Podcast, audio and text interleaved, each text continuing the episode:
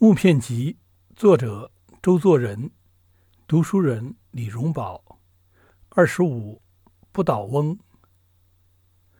不倒翁是很好的一种玩具，不知道为什么在中国不很发达。这物件儿在唐朝就有了，用作劝酒的东西，名为酒壶子，大约是作为壶人的样子。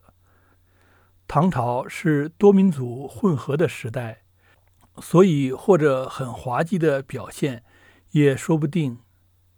三十年前，曾在北京古董店看到一个陶俑，有北朝的一个胡奴像，坐在地上弹琵琶，同生人一样大小。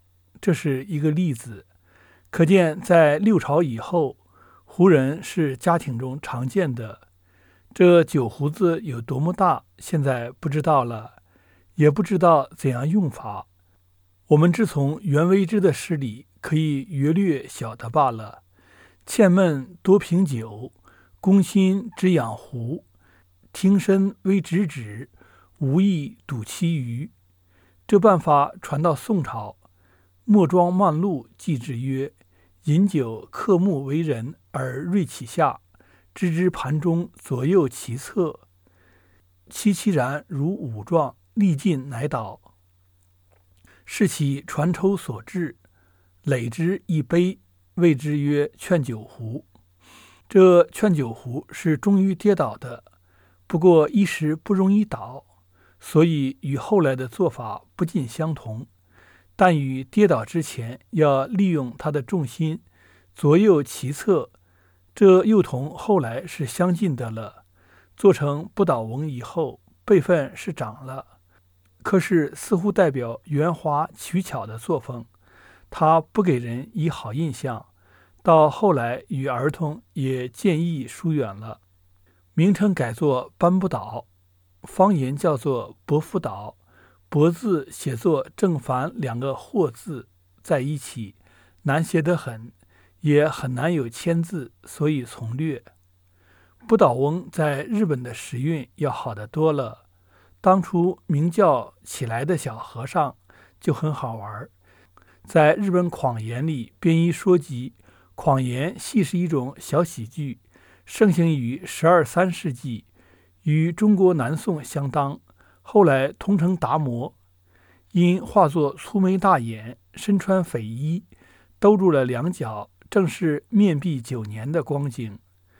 这位达摩大师来至中国，建立禅宗，在思想史上却有重大关系，但与一般民众和妇孺却没有什么情分。在日本，一说起达摩，真是人人皆知，草木虫鱼都有以他为名的，有形似的达摩船，女人有达摩髻。从背上脱去外套，叫做波达摩。眼睛光溜溜的达摩，又是儿童多么热爱的玩具呀！达摩的扶家而坐的做法，特别也与日本相近。要换别的东西上去很容易。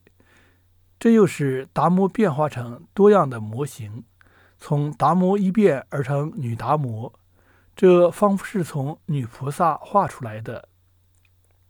又从女达摩一变而化作儿童，便是很顺当的事情了。名称虽是达摩，男的女的都可以有。随后变成儿童，就是这个缘故。日本东北地方寒冷，冬天多用草屯安放小孩，形式略同毛狗窝相似。小孩坐在里边，很是温暖。常见鹤岗地方制作这一种不倒翁。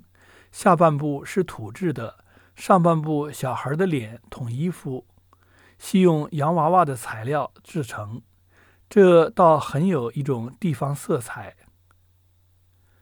不倒翁本来是上好的发明，就只是没有充分的利用。